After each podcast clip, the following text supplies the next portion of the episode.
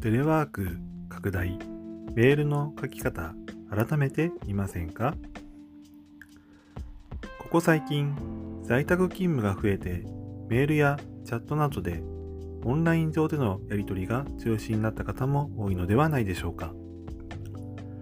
改めて文字でのやり取りにイライラやモヤモヤを感じていませんか？意外と文字って伝わりにくいものですよね。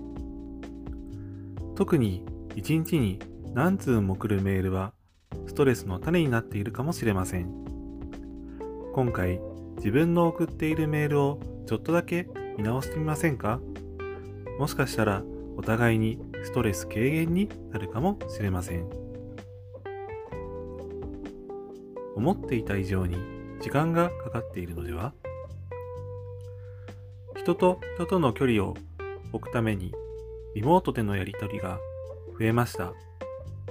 いつも会話で話していたこともメールでやり取りするようになったのではないでしょうか。僕もメールでのやり取りが増えていつも以上にメールをチェックする時間が増えたように感じています。今回はメールの書き方を改めて見直してみることで生産性向上、効率化につなげていけたらと思います。件名は一目でわかることが大切。メールの中で一番大事なのは件名と言われています。メール本文の文章を読まなくても、件名だけで内容がある程度わかるようにしたいものです。ご経験のある方も多いと思いますが、件名だけ見て、その重要性や内容を予想し、受領したメールを見る優先順位をつけていませんか？無意識にそうされている方も多いかもしれません。相手のレスポンスが遅い場合など、あなたのメールの重要性が伝わっていない可能性があります。メールの件名には、至急重要、緊急、障害、クレーム報告、返信用など、一目で重要度がわかるようなワードを記載するようにしましょう。また、対応期限などがある場合は、何月何日までなどの日付を入れてあげることもメールの重要度を判断に役立ちます。ちょっとの工夫で件名を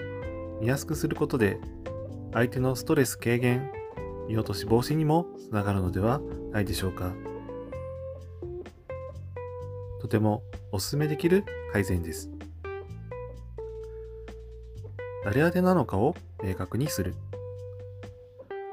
宛先に担当部署の全員を入れているメールなどをよく目にしませんか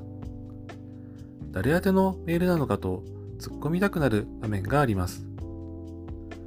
誰宛てのメールかわからないとお互いにお見合いしてしまうことも考えられます。このようなメールもレスポンスが遅れる原因になります。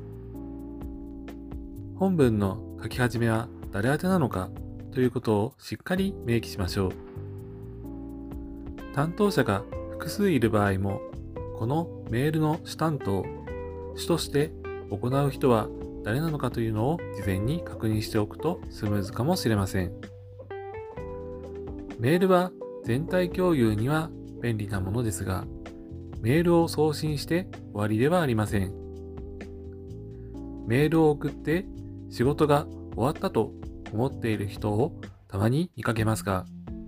受け取った人が読んで行動に移して初めてその役割が終わるのではないでしょうか。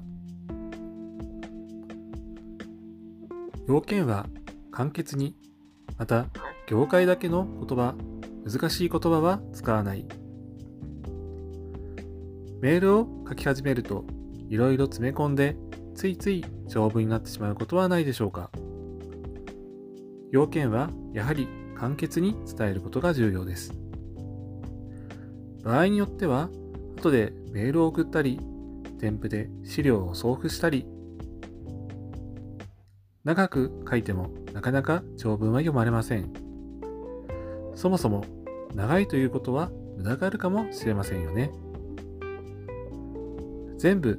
伝えるのではなく、要点だけ伝えるようにしましょう。箇条書きでも OK です。不要なデスマスが取れます。また、長くなる原因として難しい表現、言い回しを使っていませんか？